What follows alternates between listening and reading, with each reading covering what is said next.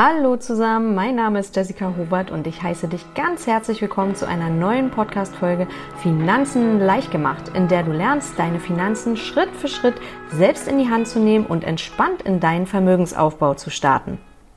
In dieser Folge möchte ich gern mit dir über das ja, Grundlagenwissen zum Thema ETFs sprechen und dir alles Wichtige mit an die Hand geben, was du wissen musst, wenn du ja, deine ersten ETFs für dich recherchierst und raussuchst und entscheidest, welchen ETF du dann gerne kaufen möchtest, beziehungsweise in welchen ETF du dann gerne investieren möchtest.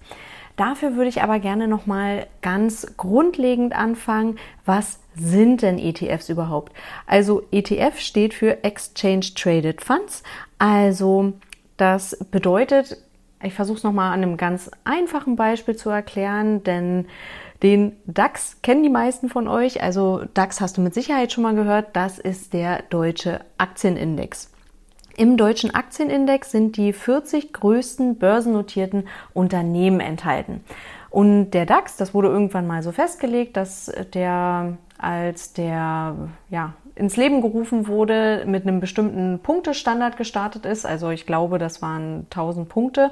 Und anhand dieses Levels wird jetzt immer regelmäßig die Wertentwicklung dieser 40 größten börsennotierten deutschen Unternehmen gemessen. Deshalb siehst du dann, wenn abends im Fernsehen die Börsennews kommen oder so, der DAX steht bei 15.000 Punkten oder ähnlichem. Und ja, wenn du jetzt dir überlegst, okay, es wäre jetzt total klasse, wenn ich jetzt in diese 14, äh, in diese 40 größten börsennotierten Unternehmen investieren könnte, aber in den DAX an sich, weil das ein Index ist, kann man nicht investieren. Aber du kannst in einen ETF investieren, der sich auf diesen Index bezieht. Das heißt, du würdest dir dann einfach einen DAX-ETF schnappen und kannst dann, indem du ja, in diesen ETF investierst, gleichzeitig in all diese 40 börsennotierten Unternehmen investieren. Also ganz easy. Dann hast du quasi, kannst du da schon mit ganz geringen Beträgen ab einem Euro teilweise bei den unterschiedlichsten Brokern loslegen und mit, ja, wie gesagt, sehr geringen Beträgen in diese 40 Unternehmen gleichzeitig investieren. Wenn du jetzt dich dazu entscheiden würdest, da an der Stelle kein ETF zu nehmen, dann wäre das Ganze bedeutend aufwendiger, denn dann müsstest du quasi dir für jedes einzelne Unternehmen die entsprechende Aktie raussuchen und dann nochmal davon einzelne Anteile kaufen, also einzelne Aktienanteile.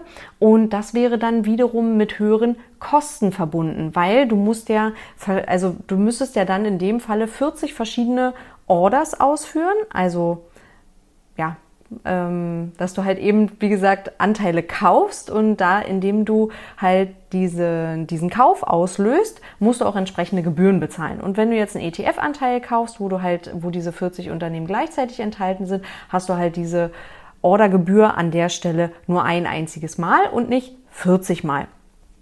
Vor allem, wenn du jetzt dann dabei bist, dir ein breit diversifiziertes Weltportfolio aufzubauen, wo dann halt nicht eben nur 40 Unternehmen, die ja hauptsächlich in Deutschland ansässig sind oder nur in einer Region sind, drin sind, sondern dass du dich halt eben dazu entscheidest, dich global aufzustellen und dann werden aus 40 Unternehmen nicht nur 100, sondern vielleicht auch 1000, 1500 oder noch bedeutend mehr. Und dann kannst du dir ja vorstellen, wie unglaublich aufwendig es wäre, all diese einzelnen Unternehmen mit in dein Portfolio zu holen. Also der ETF hat halt eben den Vorteil, dass du dieses Gesamtpaket für dich nutzen kannst und mit einer sehr, sehr geringen Gebühr. Also das ist auch von Broker zu Broker unterschiedlich. Da werde ich noch mal eine Folge zu machen, wie da die einzelnen Konditionen bei den unterschiedlichsten Brokern sind.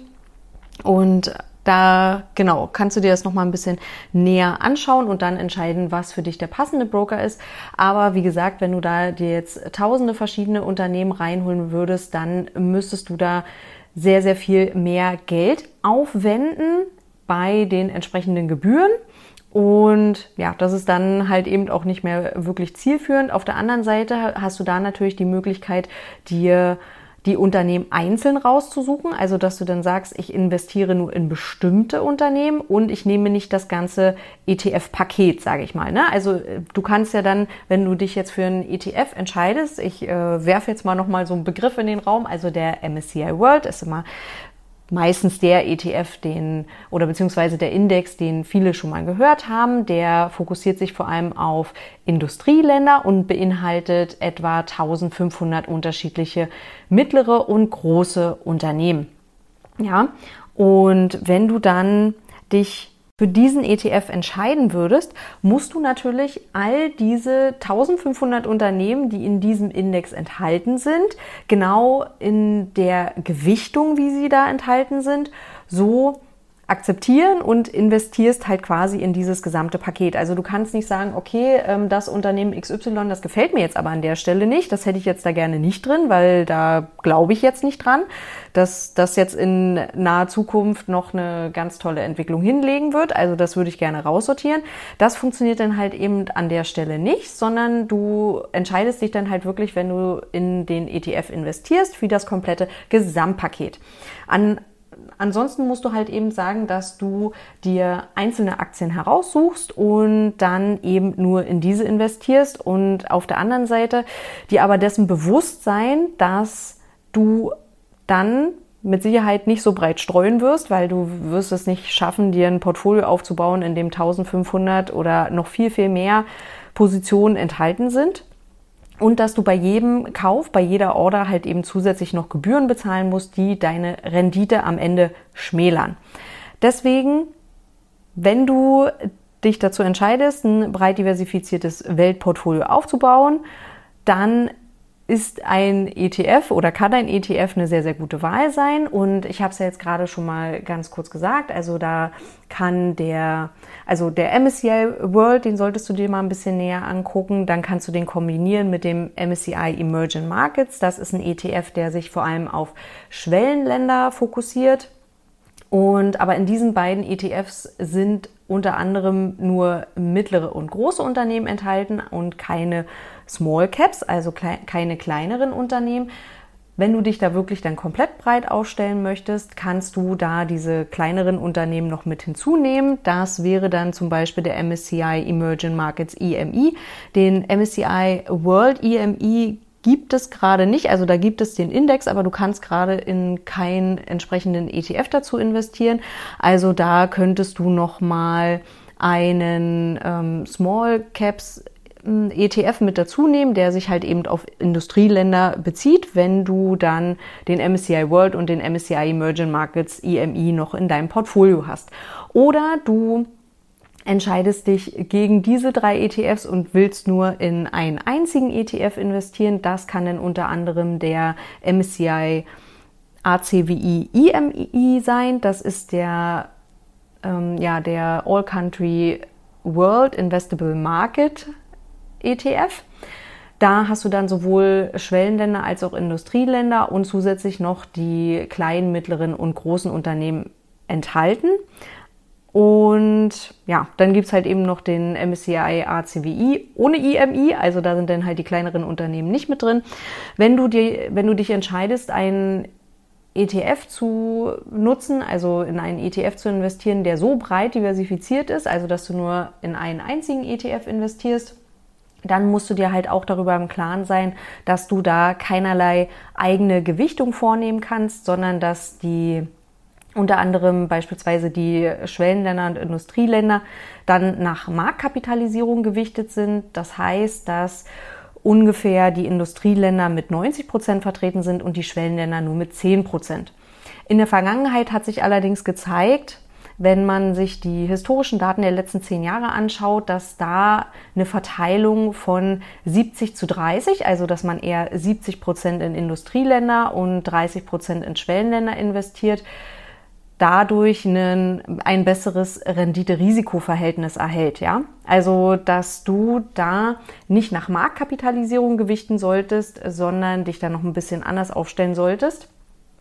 Das kannst du halt eben, wenn du nur in einen einzigen ETF investierst, der so global aufgestellt ist, kannst du das halt eben nicht machen. Aber wenn du halt dich, wenn du es aufteilst, dein Depot beispielsweise in den MSCI World und in den MSCI Emerging Markets, jetzt in Klammern mit IMI, also dass du halt eben diese kleineren Unternehmen mit reinnimmst, hast du eben die Möglichkeit, da für dich selber nochmal zu entscheiden, wie hoch du die Industrie- und Schwellenländer gewichtest. Da kannst du halt eben auch selber nochmal entscheiden, es muss jetzt nicht unbedingt das, die 70-30-Verteilung sein. Ja, wie gesagt, ähm, die historischen Daten haben gezeigt, dass das ein sehr gutes Verhältnis ergeben kann. Aber es gibt auch noch andere Portfolio-Varianten, die da eine andere Gewichtung empfehlen. Und ein Blick zurück ist ja niemals eine Vorhersage für die Zukunft. Also es kann auch niemand jetzt genau sagen, nur weil sich das in der Vergangenheit sehr, sehr gut entwickelt hat und ähm, beispielsweise China da jetzt sehr, sehr vorne mit dabei war und auch die Schwellenländer da ja gut vorangetrieben hat, da die Wertentwicklung heißt das ja noch lange nicht, dass das jetzt in Zukunft weiterhin so bleiben wird und dass sich da die Rendite genauso entwickelt und dass jetzt immer noch eine Gewichtung von 70, 30 absolut empfehlenswert wäre. Aber wie gesagt, das ist jetzt auch so eine Sache in äh, ja, niemand hat eine Glaskugel zu Hause und kann jetzt genau vorhersagen, wie die zukünftigen Entwicklungen sein werden. Also da musst du für dich selber nochmal so ein bisschen schauen. Das kommt natürlich dann auch nochmal auf deine Ziele drauf an. Wie sind deine finanziellen Ziele? Wie groß ist dein Sparbetrag? Wie viel möchtest du monatlich oder quartalsweise oder meinetwegen auch jährlich oder eine Einmalanlage wirklich investieren? Und wie möchtest du dich da in deinem Portfolio einfach aufstellen? Ja? Also die Variante mit nur einem ETF kann natürlich sehr, sehr simpel sein und du hast damit auch dann weniger Pflegeaufwand, als wenn du dich jetzt für zwei, drei oder mehr ETFs entscheidest. Ja, also das, wie gesagt, kommt aber dann halt eben auf die auf weitere Punkte noch an, die du vorab erstmal für dich klären musst. Ne? Also bevor du jetzt anfängst, natürlich in den ETF zu investieren, musst du da noch eine gewisse Vorarbeit leisten und musst halt für dich dann nochmal genau reinschauen, was macht am, für dich am meisten Sinn. So, und dann, jetzt haben wir nochmal ganz kurz das große Thema ETF an sich geklärt. Also was ist ein ETF? Und dann habe ich dir auch nochmal ein paar Beispiele dazu genannt. Zumindest die bekanntesten, ja, Indizes, die man, die man halt so kennt, wenn man sich jetzt mit dem Thema ETFs erstmal beschäftigt und da erstmal wirklich ganz leicht einsteigen möchte. Und jetzt möchte ich dir noch ein paar Begriffe mitgeben, wenn du jetzt deine ETFs recherchierst, auf welche Punkte du jetzt an der Stelle achten solltest. Das ist zum einen die Fondsgröße deines ETFs. Ich kann dir auch gleich nochmal sagen, das verlinke ich auch nochmal in die Show Notes, wo du deine ETFs sehr gut recherchieren kannst, ist unter justetf.com, glaube ich, ist das. Ähm, wie gesagt, ich packe es einfach nochmal mit in die Show Notes. Und da kannst du auch diese ganzen ja, Kriterien, die ich dir gleich nochmal nennen werde, in den Filtereinstellungen mit reinnehmen. Und so hast du dann halt eben die Möglichkeit, sehr easy dein ETF zu recherchieren. Genau. Also, erster Punkt, die Fondsgröße deines ETFs, ja. Wenn du dich dafür entscheidest, dass der, ja, also sagen wir mal, du, du möchtest in MSCI World jetzt in, in MSCI World investieren, dann solltest du halt darauf achten, dass die Fondsgröße deines ETFs nicht unter 100 Millionen Euro liegt. Ja, das, je nach Strategie kann das natürlich auch nochmal ein bisschen anders aussehen, aber nichtsdestotrotz kannst du dich wirklich an diesem Wert orientieren. Warum ist das so wichtig? Weil die meisten ETFs haben halt nach ihrer Entstehung etwa ein Jahr Zeit, sich zu beweisen oder halt, ja, oder anders gesagt, ähm, viel Geld einzubringen, beziehungsweise wenn das eben nicht der Fall ist, dann kann das eben sein, wenn du einen ETF mit einem geringeren Fondsvolumen ausgewählt hast, dass es passieren kann, dass dieser dann nach einer gewissen Zeit wieder geschlossen wird. Das ist für dich erstmal insofern ärgerlich oder einfach ein bisschen anstrengend, weil du dir dann eben einen neuen adäquaten ETF suchen musst, damit du dir halt dann dort ähm, damit du dann halt eben dort dein Geld investieren kannst und dann fallen dann an der Stelle auch wieder entsprechende Gebühren an. Also du musst dich ja dann halt auch wieder darum kümmern. Da wird dir dann auch recht, rechtzeitig Bescheid gesagt, dass du dich ähm, da neu orientieren musst und dass dieser ETF halt eben geschlossen wird. Aber nichtsdestotrotz ist das einfach ja, einfach zusätzlicher Aufwand für dich und wenn du dann eigentlich denkst, okay, du bist jetzt erstmal mit dem Thema durch und lässt ja da jetzt deinen automatisierten Sparplan laufen und so und dann bekommst du halt eben die Info, ja, dein ETF wird geschlossen und dann ist das einfach erstmal ein bisschen hin und her und du musst dich halt eben darum kümmern, dass das alles umgeschichtet wird und dass du dann dir halt eben einen entsprechenden neuen ETF raussuchen kannst. Genau. Ein zweiter sehr, sehr, sehr, sehr wichtiger Punkt sind die Kosten deines ETFs. Ich habe ja gerade eben schon mal angesprochen, dass ein Kostenfaktor natürlich auch die Ordergebühren sind. Die haben so an sich nichts mit dem ETF an sich zu tun, sondern mit dem jeweiligen Broker, bei dem du dann in deinen ETF investierst. Dieser erhebt dann die entsprechenden Gebühren. Und bei den Kosten deines ETFs kommt es dann darauf an, wie viel du ja jährlich einfach für die Anteile, die du hältst, noch bezahlen musst. Und da ist ähm, ja ein Begriff, der, der dir da vielleicht dann unterkommen wird oder definitiv unterkommen wird, die TER. Das heißt Total Expense Ratio. Und das wird immer synonym ein bisschen benutzt für Gesamtkostenquote, aber von dem Begriff solltest du dich nicht irritieren lassen, denn also Gesamtkostenquote heißt jetzt hier nicht, dass darin wirklich alle Kosten enthalten sind. Die, ja, also, sondern also ich habe es ja gerade schon mal angesprochen, die Orderprovision beispielsweise für den Kauf ist da natürlich nicht mit drin und da sind halt auch einige andere Kosten nicht so mit drin. Aber nichtsdestotrotz ist die TER eine ganz wichtige Kennzahl, auf die du definitiv achten solltest. Denn ich habe es gerade schon mal gesagt, das sind die jährlichen Kosten, die du tragen musst, wenn du die Anteile an diesem ETF, den du dir da halt eben rausgesucht hast, bezahlen musst. Das Gute ist, dass die TER ganz automatisch von deinem Fondsvolumen abgezogen wird. Also du musst im Prinzip nichts dafür tun. Du musst jetzt nicht irgendwo noch irgendwelche Überweisungen machen oder irgendwas beantragen oder so, sondern die Kosten werden halt eben ganz einfach direkt von dem Geld, das du investierst, abgezogen. Genau. Und ja, also was ist dann unter anderem dann in der TER mit enthalten? Das sind die Verwaltungsgebühren, die zum Beispiel anfallen, da der ETF ja immer wieder an einem Index angepasst wird. Also wie gesagt, der ETF orientiert sich an dem Index und der Index kann sich mit der Zeit ja auch mal wieder verändern, wenn halt eben die Gewichtung der einzelnen Unternehmen sich entsprechend in dem Index ändert. So muss dann auch der ETF angepasst werden. Aber ansonsten passiert ja damit nicht so viel, weil der ETF ist ja ein passiv gemanagter Fonds. Also da ist jetzt nicht ein Fondsmanager, der jetzt die ganze Zeit schaut, oh ja, welches Unternehmen hole ich denn da jetzt rein und wie können wir denn jetzt die bestmögliche Rendite rausholen, sondern hier geht es ja an der Stelle darum, dass der ETF sich an einem Index orientiert und bei einem aktiv gemanagten Fonds wäre es halt, wie ich gerade beschrieben habe, du hast halt eben einen Fondsmanager, der wirklich ganz gezielt die einzelnen Unternehmen raussucht, der die äh, recherchiert, analysiert und sich da nochmal ein genaues Bild zu verschafft und dann auf Basis dessen halt eben den Fonds aktiv zusammenstellt. Und bei einem ETF ist es halt eben so, dass sich der an dem Index orientiert und nichtsdestotrotz, aber wenn sich der Index halt eben ein bisschen verändert, muss auch der ETF entsprechend von Zeit zu Zeit angepasst werden. Und dann halt diese Verwaltungsgebühren sind halt dementsprechend in der TER mit enthalten.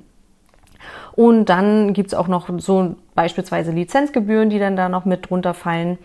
Und oft ist es so, dass umso höher auch das Fondsvolumen ist, das ist auch nochmal ein wichtiger Punkt, weil wir gerade schon mal drüber gesprochen haben, also umso größer halt eben die Fondsgröße ist, umso geringer fällt dann auch in der, also in, der, in den meisten Fällen die TER aus. Und also wenn du jetzt mal beispielsweise so ein bisschen dich umschaust auf Just ETF, dann findest du jetzt einen MSCI World, den kannst du für 0,12 Prozent pro Jahr beispielsweise bekommen, aber der kann auch bis zu 0,4 Prozent beispielsweise kosten. Also da solltest du aber auf jeden Fall definitiv einen Blick drauf haben, denn teurer heißt an der Stelle nicht besser. Ja, also wenn du da dich dazu entscheidest, da an der Stelle ja eine höhere TER in Kauf zu nehmen, muss das auch begründet sein, ja. Also dann solltest du dir auch vorher definitiv darüber Gedanken machen, warum du jetzt an der Stelle mehr Geld ausgeben möchtest, beziehungsweise mehr dafür bezahlen möchtest. Denn diese Kosten, die du da zusätzlich hast, gehen natürlich dann wieder von deiner Rendite ab, ja. Also da, das schmälert dann wieder letztendlich deine Rendite, die du hast. Und deswegen kannst du da auch, wenn du da jetzt wirklich zwei komplett identische ETFs hast, dich ruhig für den günstigeren, Entsche günstigeren entscheiden, weil, wie gesagt, der teurere jetzt nicht zwangsweise irgendwie besser ist.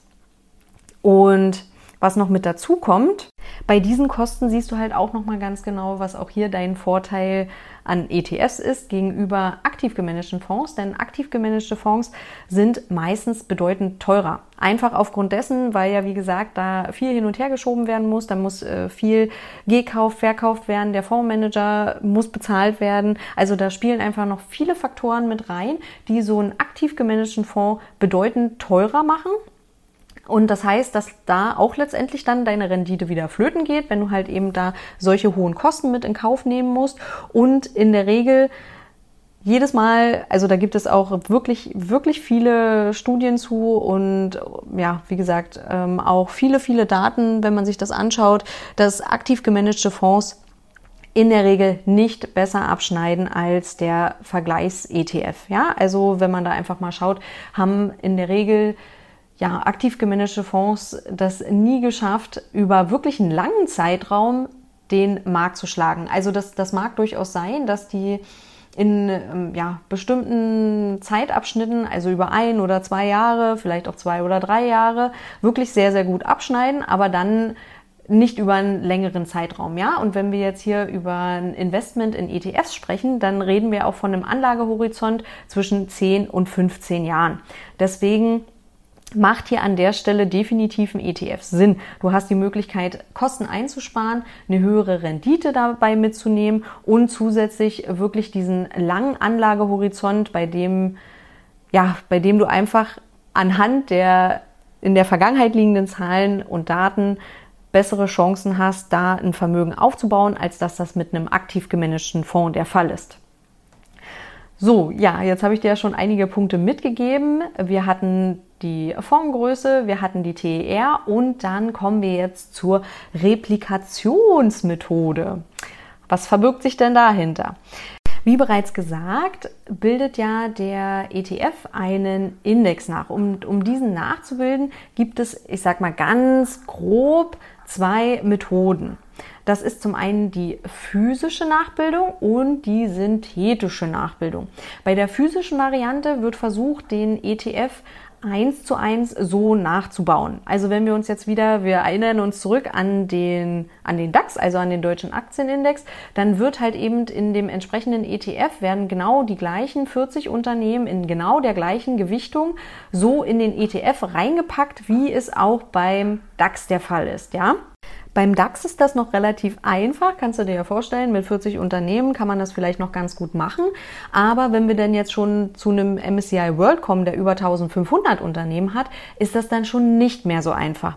Und dann gibt es noch das physisch optimierte Sampling, also da wird dann halt quasi versucht, das genauso möglichst mm, ja, so wie im Index halt eben nachzubilden, aber da werden ganz, ganz kleine Positionen oder so dann doch rausgelassen die jetzt einfach nicht so eine große Auswirkung haben, ja. Also und da kann es dann halt eben sein, dass dann der ETF noch ein bisschen von dem Index einfach ab, abweicht, weil es halt dann an der Stelle keinen Sinn macht, da irgendwie über 1500 Positionen mit aufzunehmen, weil das dann auch nochmal zusätzlich Kosten verursacht, aber auf der anderen Seite nicht den wahnsinnigen Effekt hat und auch nicht den Nutzen bringt und auch nicht die die zusätzliche Rendite dann einfach mitbringt. Und ja, Kosten-Nutzen sind an der Stelle dann halt eben nicht gegeben und dann hat man dann nicht die komplette physische Replikation, sondern ähm, ja eine physische Replikation mit einem optimierten Sampling beispielsweise.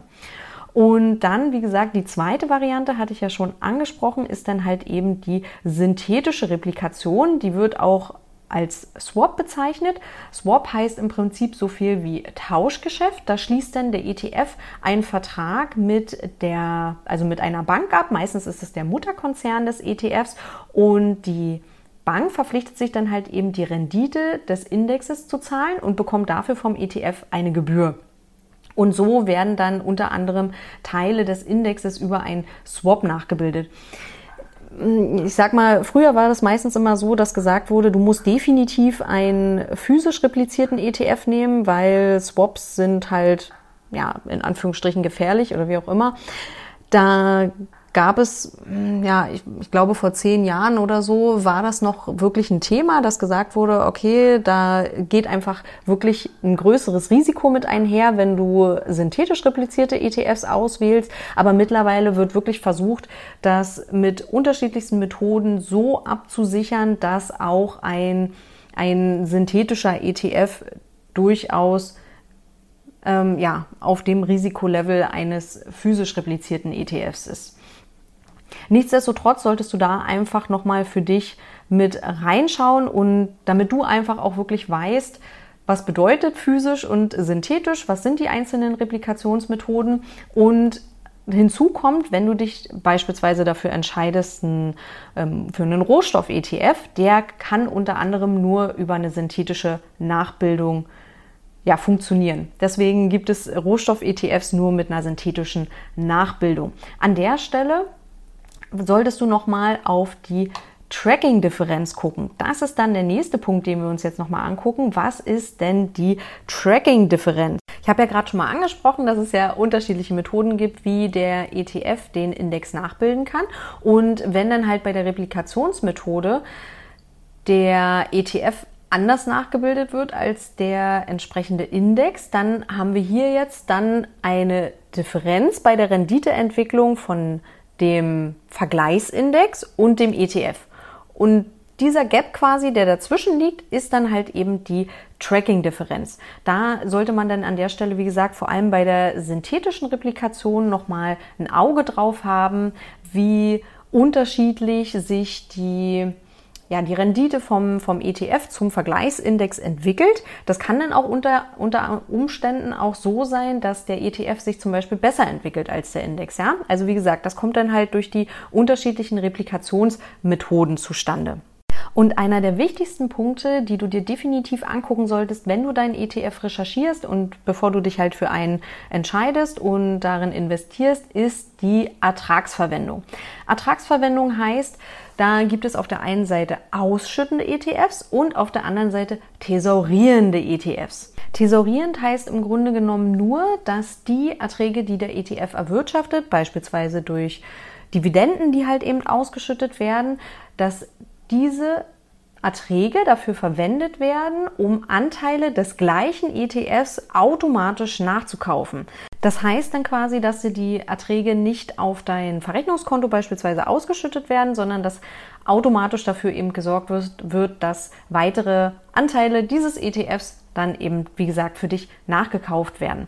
Anders ist es, weil ich jetzt das auch genau ja schon angesprochen habe, bei ja, der ausschüttenden Variante, wenn du dich für einen ausschüttenden ETFs, ETF entscheidest, dann werden die Erträge, wie gesagt, beispielsweise aus Dividenden, auf dein Verrechnungskonto überwiesen. Das heißt, du bekommst dann halt eben die Erträge und kannst damit so gesehen machen, was du möchtest. Ja, also du kannst dann die Erträge dafür verwenden, um ja, dir irgendwas dafür zu kaufen oder dann, wenn du ja, an deinem Vermögen arbeitest, also wenn du wirklich über einen langen Zeitraum ein Vermögen aufbauen möchtest, solltest du diese Erträge natürlich dafür verwenden, um dann wieder in dein ETF zu investieren.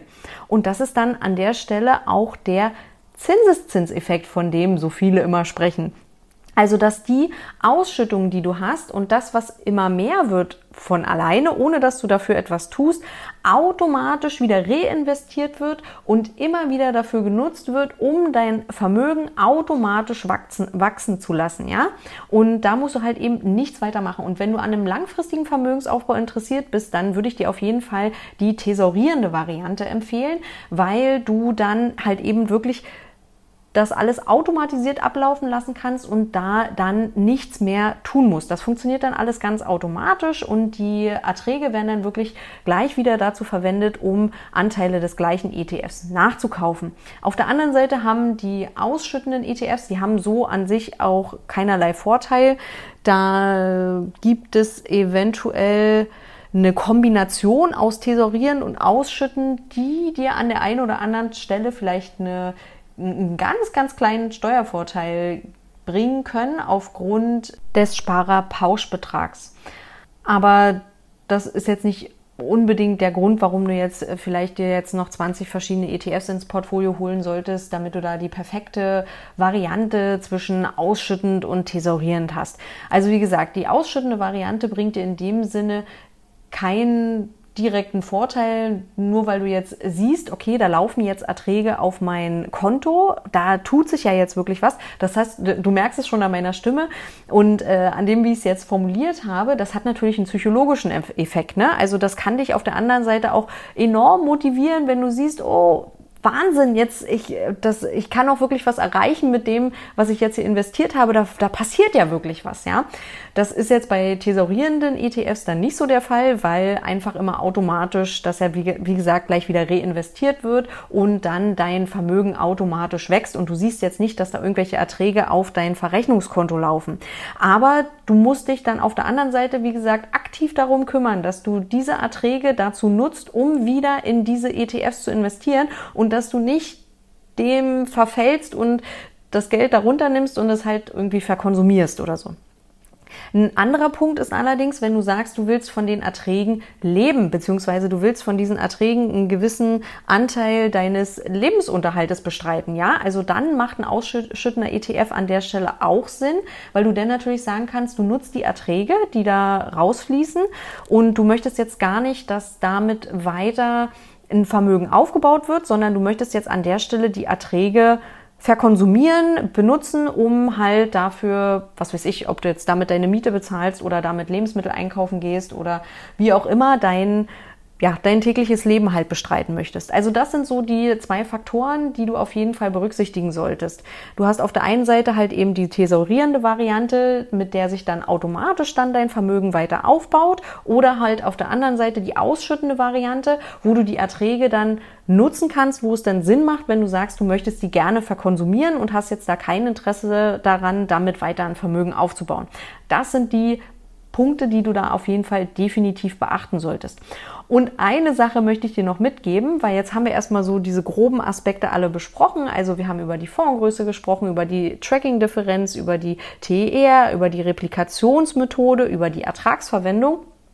Und eine Sache, ich habe ja schon gesagt, unter Just ETF kannst du halt all diese all diese verschiedenen Kriterien recherchieren und sehr gut, sehr gut nochmal nachschauen, wie da die einzelnen ETFs aufgestellt sind. Aber eine Sache musst du wirklich immer machen, bevor du dich für einen ETF entscheidest und sagst, dass du jetzt wirklich in diesen ETF investieren möchtest, liest dir immer, immer, immer, immer, immer das Factsheet vorher durch. Auch das äh, Factsheet findest du in der Regel bei Just ETF zum Beispiel oder bei dem jeweiligen Anbieter des ETFs, also beispielsweise jetzt bei MSCI.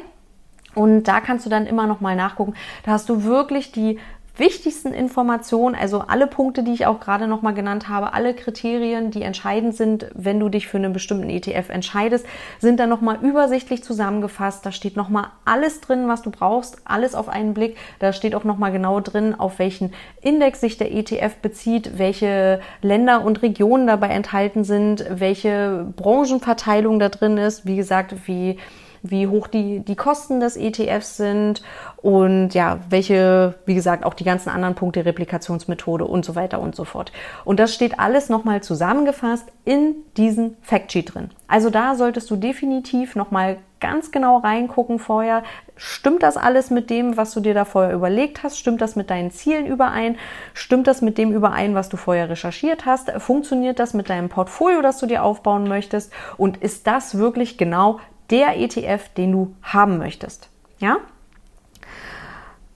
Gut, dann habe ich jetzt erstmal für dich alle die alle relevantesten Punkte jetzt erstmal zusammengefasst, die du bei deiner ETF-Recherche berücksichtigen musst und alles erstmal, was du zum Thema ja, Grundlagenwissen ETF brauchst, um dann loszulegen und dir deine eigenen ETFs rauszusuchen. Ja, wenn du irgendwelche Fragen dazu hast oder irgendwelche Anmerkungen, dann verlinke ich dir auch nochmal den entsprechenden Blogbeitrag dazu in den Show Notes. Und da kannst du nochmal gucken, oder beziehungsweise da kannst du auch gerne dann nochmal kommentieren, Fragen stellen und alles, was dir dazu noch einfällt, denn jede Podcast-Folge ist auch ein Blogbeitrag unter themoneygirl.de und da kannst du dann, wie gesagt, gerne nochmal deine Fragen stellen, kommentieren und alles, was du sonst noch so möchtest. Ja, ansonsten wünsche ich dir noch einen schönen Tag, eine schöne Woche, je nachdem, wann du den Podcast jetzt hörst und bis ganz bald, deine Jessie.